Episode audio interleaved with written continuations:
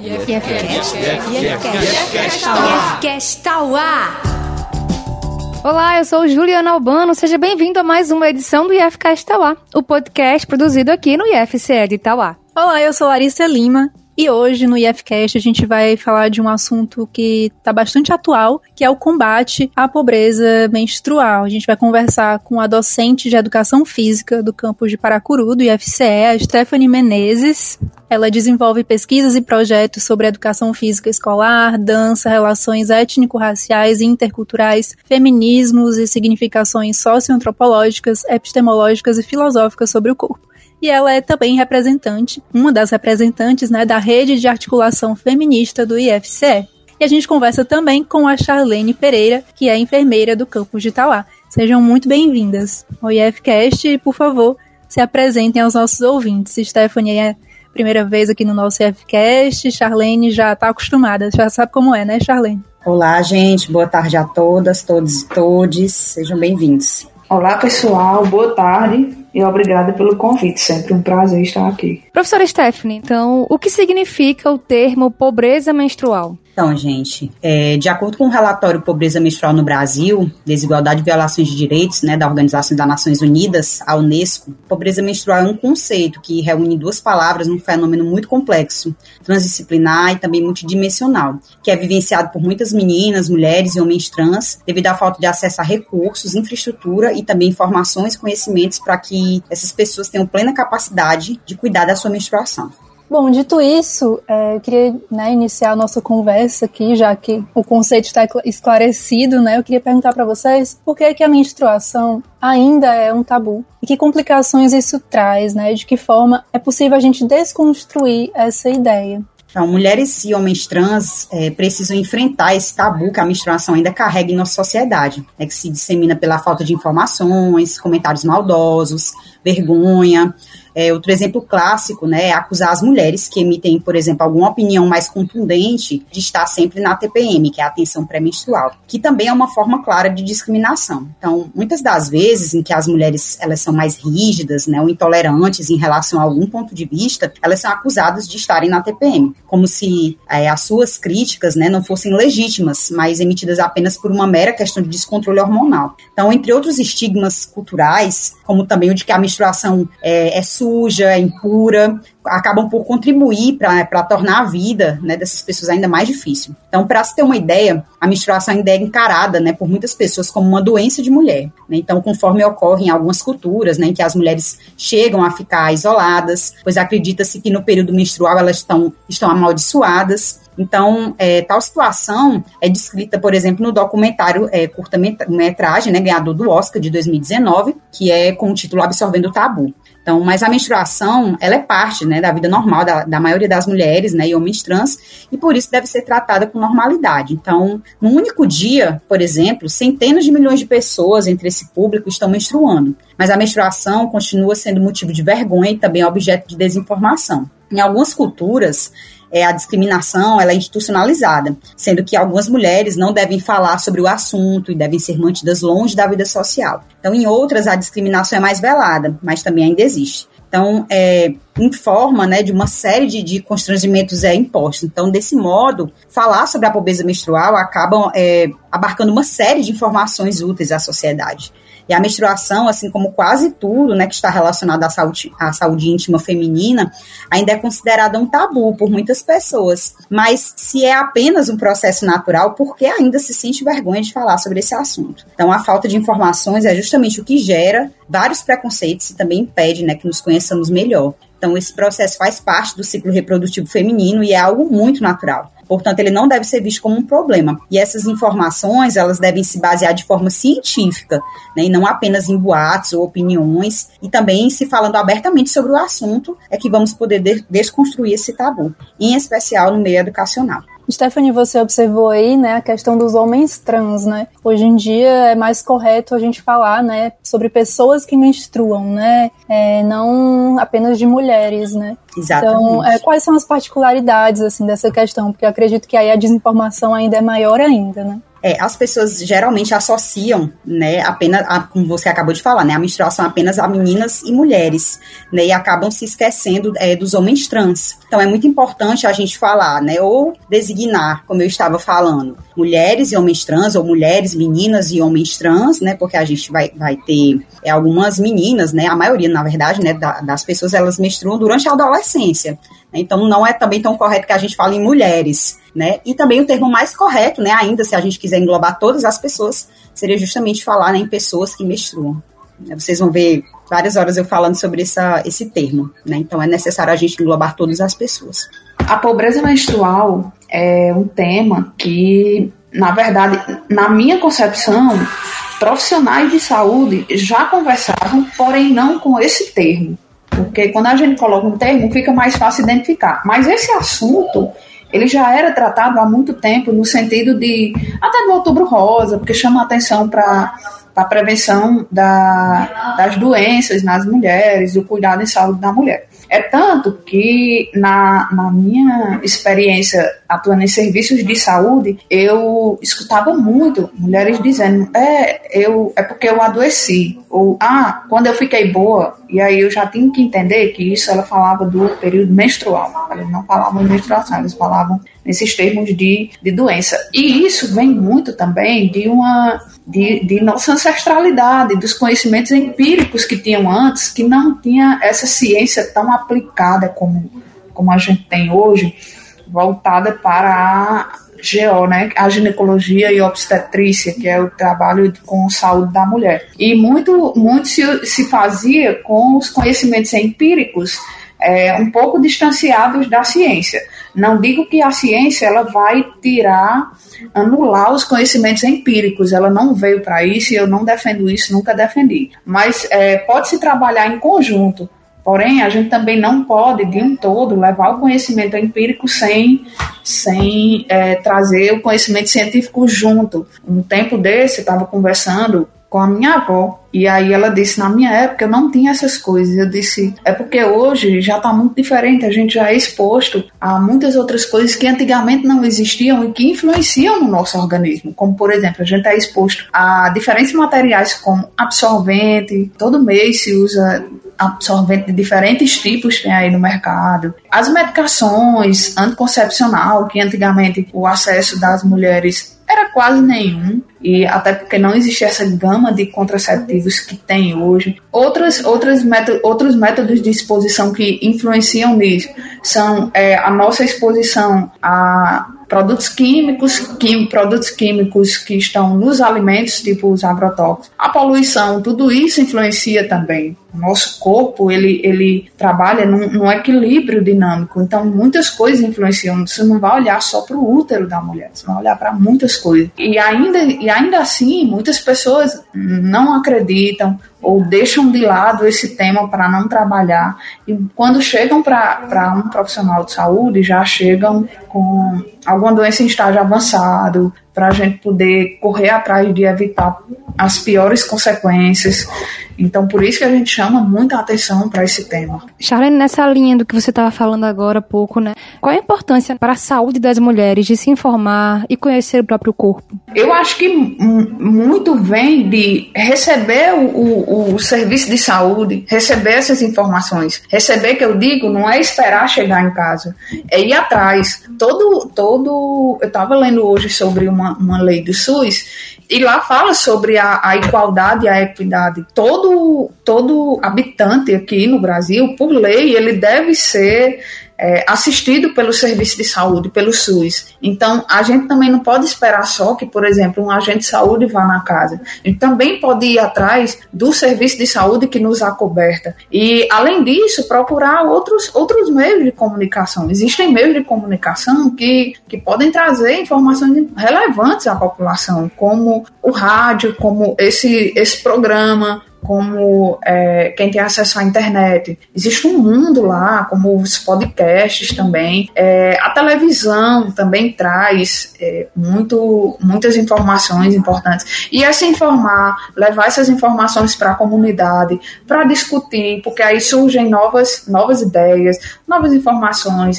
Muitas cabeças pensando trazem, é, trazem novas soluções para problemas já existentes. Por isso que é importante a gente sempre estar a par do que está acontecendo. E Charlene, a gente sabe que nessa falta de informação, né, muita gente acaba encontrando soluções, né, improvisadas aí para usar no lugar de um absorvente, né, que seria o ideal para absorver, né, a menstruação. Quais são os riscos disso? O que é que você tem observado? O que é que você já observou, né, na sua prática em relação a isso, né? Doenças que podem ser causadas por falta dos cuidados ideais, né, nesse período de menstruação. É, a, na verdade, a gente precisa se cuidar durante todo o ciclo, né? Nós que somos mulheres, é, que temos que temos as características fisiológicas de um corpo feminino, a gente precisa estar atenta ao nosso corpo todos os dias, não é só no dia da menstruação. E aí que já começam a incorrer os erros, porque muitas mulheres, por exemplo, não estão, não conseguem identificar os períodos do ciclo menstrual e não conseguem trabalhar isso, não conseguem, por, por essa falta de, de orientação, não conseguem identificar sinais e sintomas de alguma, de alguma alteração no organismo que precisa ser tratada, como por exemplo, é, um cisto no ovário, que ele altera o ciclo menstrual, que ele altera é, o fluxo menstrual e a mulher não consegue identificar essa alteração, então isso aí pode depois incorrer em outras consequências piores. É, a questão do tipo de absorvente que a mulher está utilizando, ou se ela não tem absorvente, o tipo de material que ela está utilizando no período menstrual. Isso precisa ser muito cauteloso, porque até o absorvente tem componentes químicos. E muitas é, já vi muitas pessoas também é, fazendo inclusive campanhas contra o absorvente porque o absorvente também ele tem algumas é, alguns componentes que podem poluir o meio ambiente porque demoram a ser degenerados. Então tem tudo isso dentro, dentro do, do nosso tema de, de pobreza menstrual. E as doenças vêm também nesse contexto, porque tem mulheres que desenvolvem infecções decorrentes do, da falta de orientação, da falta de cuidado, quando se utilizam apenas de ah, é, fulano me disse que eu fizesse um banho de assento disso, e aí você vai e faz. Ou que eu tomasse isso, isso isso para cortar a menstruação. Aí você vai e consegue o acesso a tal medicação para cortar a menstruação. Já vi casos de mulheres que dizem: eu vou eu vou encontrar com o meu parceiro e eu vou estar tá menstruada. Eu vou usar anticoncepcional só nesse final de semana aí para adiar minha menstruação. E aí depois vem cheio de problemas. Então ocorrem muitos problemas, infecções que podem trazer consequências danosas à, à mulher e consequências irreversíveis. Mesmo que tratando a, a infecção, ela pode ter sequelas. É, problemas hormonais podem acontecer também, podem já estar acontecendo e ela não sabe, e aí podem piorar depois. Charlene, você falou sobre os tipos de absorventes e hoje é possível encontrar opções de absorventes ecológicos, né, mais sustentáveis, se né, comparados aos, aos, descartáveis, você até falou sobre essa questão. É, porém, essas opções né, ainda não são acessíveis para a maior parte da população brasileira, né, já que muitas mulheres não chegam nem a ter acesso a saneamento básico. Essa questão chega a ser uma pauta do combate à pobreza menstrual? Então, é, a pobreza menstrual é um fenômeno complexo, né, como eu falei, que envolve muitos fatores de natureza econômica e social, e também que atinge diretamente a vida é, das pessoas que menstruam. Então, é, hoje em dia existe uma gama variada de produtos adequados para a higiene menstrual. Então, é, imaginemos a seguinte situação: uma mulher está menstruada e não tem acesso a produtos básicos de higiene menstrual. Então, o que fazer? Agora, imaginem ainda a situação de ter que lidar com essa situação toda vez que for menstrual, ou seja, mensalmente. Então, infelizmente, essa é a realidade né, de milhares de pessoas ao redor do mundo. Então, direitos básicos, como, por exemplo, acesso a produtos menstruais, como, por exemplo, água encanada, banheiro com privacidade, absorventes, é, coletores menstruais menstruais, calcinhas e cuecas menstruais, né, entre outros, é, são considerados itens de luxo, né, em muitos países, inclusive no nosso país. Então, até mesmo, né, é, sobre o conhecimento sobre o próprio corpo, como a Charlene falou anteriormente. Então, assim, as pessoas que menstruam deixam de frequentar a escola, né, a universidade, né, entre outros espaços, porque necessitam lidar com o estigma da menstruação e muitas ainda colocam, né, muitas dessas pessoas ainda colocam a saúde em risco ao recorrerem a soluções improvisadas, como, por exemplo, retalhos de pano, pedaços de jornal, papel higiênico e até mesmo miolo de pão é, durante o período menstrual. Então, é, ademais é recorrente né, o total desconhecimento do assunto, ou quando existe algum conhecimento, a percepção de que esse é um problema distante da realidade brasileira. Então, no imaginário social, a pobreza menstrual ela atinge apenas países né, pobres ou mais díspares né, em termos de desigualdade de gênero que o Brasil. Então, já no cenário brasileiro, eventualmente, né, lembra-se da situação de mulheres em privação de liberdade, né, bem como não se observa a situação de meninas e mulheres brasileiras que vivem em condições de pobreza e também de vulnerabilidade, né, mesmo nas grandes metrópoles. Então, nós podemos citar, né, para além dos tradicionais absorventes descartáveis, é, como eu falei, os coletores menstruais reutilizáveis, calcinhas e cuecas menstruais, absorventes de tecido reutilizáveis. Então, e a, além de outras opções, né? E todas essas opções, apesar de serem é, um pouco mais caras na hora da aquisição, são produtos adequados à higiene menstrual, né? E também são alternativas mais viáveis e sustentáveis ecologicamente. Então, tanto do ponto de vista da preservação do meio ambiente, né? Uma vez que esses produtos eles são reutilizáveis e também financeiramente falando, né? Pois as mulheres que podem adquirir tais produtos acabam evitando gastos mensais com absorventes descartáveis todos os meses, né? Mas como há todo um silenciamento vários tabus que envolvem esse ciclo menstrual, essas são informações que não circulam é, facilmente nos meios de comunicação, nem na própria escola. É, além disso, a realidade brasileira dá conta de que muitas meninas e mulheres né, e homens trans também é, não possuem acesso né, nem mesmo a água e sabão para sua higiene, quem dirá né, ao produto mais barato, que é o absorvente descartável. Isso tem a ver né, com fatores unicamente econômicos, como, por exemplo, a tributação sobre esses produtos menstruais, né, que faz com que muitas é, pessoas não tenham como acessar nem mesmo o produto considerado mais barato, além das soluções improvisadas, né, que foram citadas anteriormente. E outra face do problema também diz respeito ao fato de que pessoas que menstruam não conseguem realizar de três a seis trocas diárias diárias de absorvente, né, que é o mínimo, é, conforme a indicação de ginecologistas, então permanecendo com o mesmo absorvente por muitas horas, né, seja porque o custo dos absorventes exerce um peso importante, né, no orçamento das famílias mais pobres, e seja porque o item também é considerado supérfluo, mesmo quando existe algum dinheiro sobrando no orçamento familiar, que daria para comprar quantidades suficientes do produto. Então, de todo modo, quanto mais acesso à informação e conhecimento, né, a respeito de todas essas coisas, também é melhor, né, para pautarmos um debate acerca da pobreza menstrual. É, eu estava pensando nisso é, porque a gente tem visto né, algumas ações. O governo do estado né, de Ceará garantiu né, a distribuição de absolventes é, descartáveis, apesar do governo federal né, ter vetado isso. E o IFCE também, daqui a pouco a gente vai falar sobre isso, né, tem distribuído absorventes descartáveis, então é, me parece que o, o, mais urgente é garantir um absorvente, né? E essa pauta da sustentabilidade, acredito que seja algo que venha mais tarde, né? Apesar de, de a longo prazo, né, um absorvente de pano, por exemplo, ele ser mais econômico, né?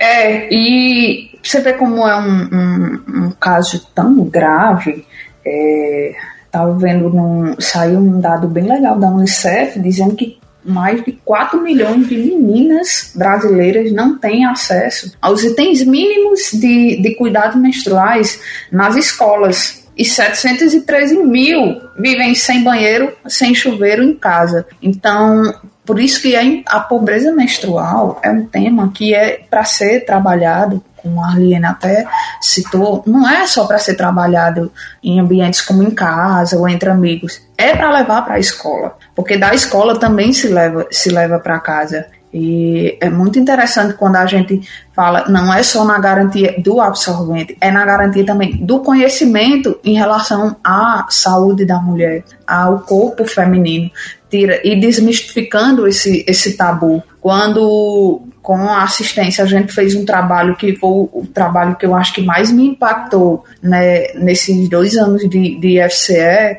é, a gente fez um trabalho sobre o corpo. E aí a gente ficou, a gente trabalha ou não trabalha a parte da da região pélvica, a questão do íntimo. E quando a gente foi trabalhar essa parte da região do, do íntimo, a gente decidiu trabalhar e quando a gente entrou na. Vamos deixar então para a última parte, não deixando.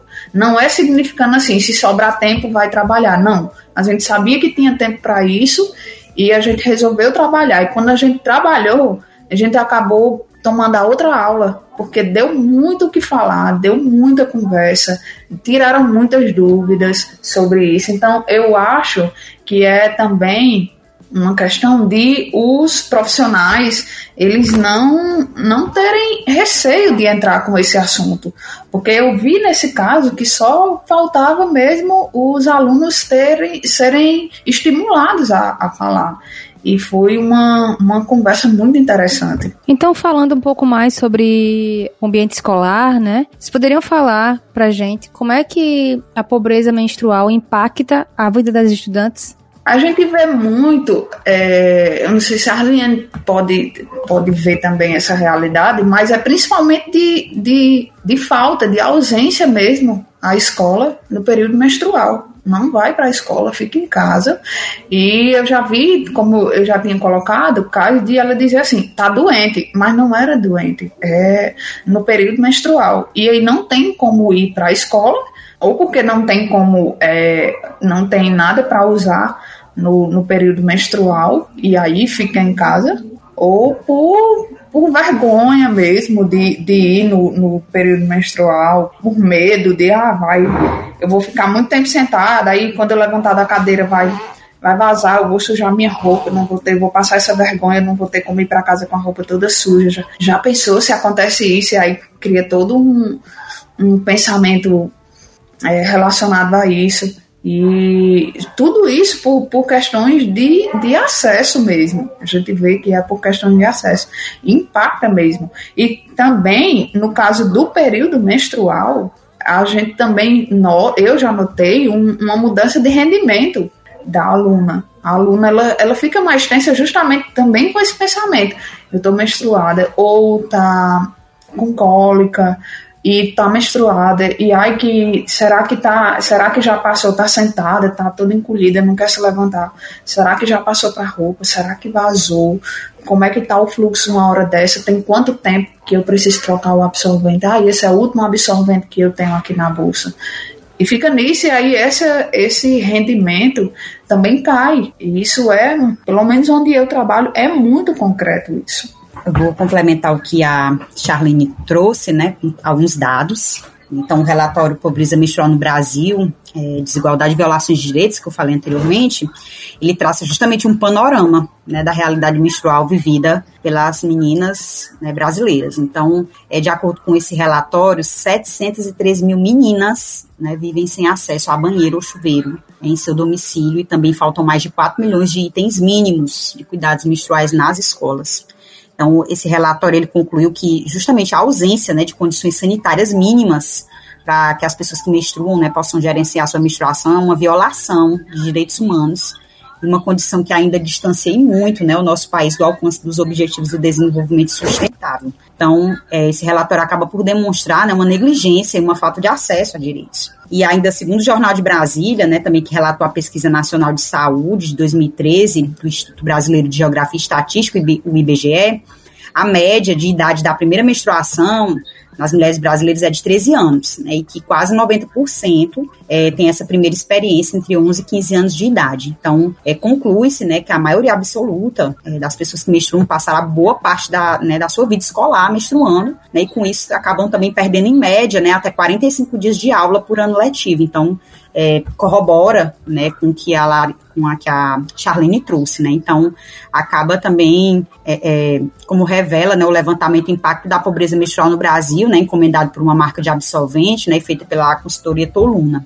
Então esse ato biológico de menstruar acaba por virar mais um fator de desigualdade de oportunidades né, entre os gêneros conforme enfatizou uma reportagem especial também elaborada pela agência do Senado. Então, é, negligenciar a pobreza menstrual é contribuir justamente com a continuidade de problemas né, evitáveis que são decorrentes da falta de manejo adequado da menstruação. Então, problemas esses que seriam facilmente prevenidos com os devidos investimentos né, em infraestrutura, em acesso a produtos menstruais nas escolas. Então, além disso, é, quando, quando quando isso é vivenciado desde a infância, a pobreza menstrual ela pode resultar também ainda em sofrimentos emocionais, né, que dificultam o desenvolvimento das pessoas que menstruam com seus potenciais plenamente explorados, né? Então esse tema ele deve ser amplamente debatido, né, especialmente pelos segmentos sociais responsáveis pela formação do indivíduo. Então, é, a gente deve reconhecer né, que o espaço escolar ele representa uma importante agência formativa para a sociedade, então devendo também reagir à vida, preparando os sujeitos para além do desenvolvimento né, das suas atividades laborais. Então, esses dados que a Charlene trouxe, né, das estudantes que faltam às aulas, né, é totalmente é, verdadeiro, né, e é, e é enfatizado em vários relatórios, né, pelo mundo todo. Só complementando, é, eu sei que tem instituições que às vezes não tem um profissional de saúde para trabalhar isso. Tem o IFCE, por exemplo, tem, mas nas instituições que não tem, aí o, o, o gestor, o diretor, o coordenador, o professor é, vai perguntar, e aí, o que é que eu vou fazer? Mas aí existe uma rede de atenção à saúde que pode é, ser usada e fazer parcerias, chamar a equipe de, de saúde da família para fazer um trabalho na escola sobre isso. E é muito interessante. Eu falo isso porque é, a educação em saúde ela é acessível, ela é acessível para todo mundo. Não tem que obrigatoriamente ter um profissional de saúde na escola. Mas tem profissionais de saúde que podem convidar para ir para o local, para trabalhar aquele grupo comunitário, como numa escola ou como numa comunidade específica, para trabalhar com mães de adolescentes, para tirar essas dúvidas. Como eu falei há pouco tempo, é, alguns governos têm trabalhado essa questão né, da distribuição de absorventes entre a população mais pobre, né? Eu queria saber como vocês veem esse tipo de ação e também que vocês dissessem como é que o IFCE e os coletivos feministas, né, a rede de articulação feminista do IFCE tem atuado, né, para promover a dignidade menstrual das estudantes. Então, é, esse governo, né, ele sancionou né, é, há pouco tempo a criação né, do Programa de Proteção e Promoção da Saúde Menstrual, que foi a Lei 14.214. É, no entanto, o chefe do Executivo ele vetou justamente a previsão de distribuição gratuita de absorventes femininos né, para estudantes de baixa renda e também pessoas em situação de rua, né, que era uma das principais é, medidas determinadas por esse, esse programa. Né, essa sanção foi publicada é, na quinta-feira, no dia 7. Em contrapartida, é, o, o, governo do estado do Ceará né, sancionou justamente a distribuição gratuita desses absorventes, o que é uma medida assim, importantíssima. Né, então, reivindicar os direitos menstruais como resposta né, à pobreza menstrual e à necessidade de ampliar o debate é, foram justamente o pontapé inicial para unir as organizações do IFCE, que tem as questões de gênero, feminismo, também sexualidade como cerne de seus estudos e discussões. Então, nós nos articulamos né, com, a, com a finalidade de criar a rede de articulação feminista do IFCE, né, que é desenvolver atividades continuadas no tocante à temática de gênero, feminismo, sexualidade, é, para uma educação inclusiva e também não sexista, e também assim fortalecer a auto-organização coletiva desses grupos no âmbito institucional. Então, é, as organizações envolvidas nessa rede feminista são o Grupo de, de Estudos Gênero e Diversidade na Escola, o GDE do Campus Crato, o Projeto Combate às Desigualdades de Gênero e Estudo Feministas do Campus Juazeiro do Norte, o Projeto NEPEGS, que é do Núcleo de Estudos e Pesquisas em Gênero e Sexualidade do Campus Paracuru, o Grupo de Estudos Feministas Marielle Franco, do Campus Crateus, o coletivo feminista As Sertanistas, do campus Quixadá, e o grupo de estudos Costurando Vozes, do campus Cedro. Então, todos esses grupos né, nós estamos num processo de construção de uma agenda interativa de atividades também que alcance as organizações institucionalizadas do IFCE e também, consequentemente, a comunidade acadêmica e também a comunidade externa de um modo geral, por meio do desempenho de ações no que concerne ao gênero e ao feminismo. Então, a rede de articulação feminista do IFCE escolheu justamente a pobreza menstrual como a primeira temática a ser trabalhada de forma conjunta, né, por, essa organização de mulheres, né, que já existe no IFCE, justamente para romper com esses tabus sobre a menstruação e também para contribuir com a promoção da dignidade menstrual, não somente por meio né, é, é, da entrega de absorventes pelo IFCE, né, que foi tá, está sendo realizada, né, uma importante ação da nossa instituição, né, mas também por meio do conhecimento, né, pois nós acreditamos nesse empoderamento através da educação. Então, atualmente, é, nós estamos desenvolvendo um projeto é, intitulado Pobreza Menstrual em Debate, Ações Educativas da Rede de Articulação Feminista do IFCE. É um projeto de extensão, né, que em conjunto com a comunicação social do IFCE também já elaborou cards informativos que estão disponíveis nas redes sociais do IFCE. O grupo também já organizou uma live sobre a temática. E aí é necessário destacar que em tempos sombrios, né, cuja democracia é insistentemente atacada né, por projetos conservadores, baseados em factoides, então, a educação ela é lançada como uma possível ferramenta de libertação das consequências perversas, das opressões sofridas né, pelos grupos historicamente subalternizados, né, como, por exemplo, as mulheres. Então, portanto, a relevância de um projeto como esse se funda justamente na urgente necessidade é, de desconstrução e também de combate né, às expressões de violência, de preconceito, de desigualdade submetidas ao gênero não hegemônico. É, e é, é uma iniciativa muito importante do, do IFCE. E, além disso, isso é parte de uma, de uma caminhada, do que é um impulso para essa caminhada para um cenário ideal, que seria justamente nesse no sentido de, do combate à violência de gênero, é, no sentido de garantir o saneamento básico, garantir os direitos à saúde da população, para que a gente possa chegar ne, nesse cenário e dirimir essas, essas diferenças que, que existem entre, entre as classes no sentido de, de acesso às informações, de acesso às condições estruturais relacionadas à, à saúde da mulher, à pobreza menstrual. Eu fico muito estarrecida, assim, com, com infelizmente, com a falta de incentivo do, do governo ainda, né? Por essas crenças que, que existem e ele e quer levar como justificativa para cortar esses recursos tão básicos e tão importantes como o, o veto né, do, da distribuição de absorventes. E hoje saiu uma, uma comparação de, dessa, dessa verba que estava prevista no SUS. E essa verba foi, foi cortada e, e teve outro aumento dado para os militares, e aí fizeram um cálculo que equivaleria a a uma distribuição de absorventes pelo programa de durante 300 anos, parece. Só esse aumento que teve dos militares. Então eu fico é, é de se entristecer mesmo quando a gente vai, vai comparar. Talvez não seja o mesmo tipo de recurso, mas entristece. E outra coisa que entristece que saiu hoje foi o, a aprovação do corte de 90% para a ciência, né? Dos recursos para a ciência. Então, é como diz, é um passo para frente e dois para trás. Ou então é colocar a mão, uma mão para abafar todo o avanço que teve até agora. É, é difícil, mas eu a, parabenizo vocês, Stephanie e Charlene, lutarem né, por essa causa no IFCE e trabalharem aí essas questões com com os estudantes, isso é muito importante. A informação é mais importante é, do que tudo, né? Então, muito obrigada pela participação de vocês aqui no IFCast. E a gente vai agora para o nosso Momento Cultura.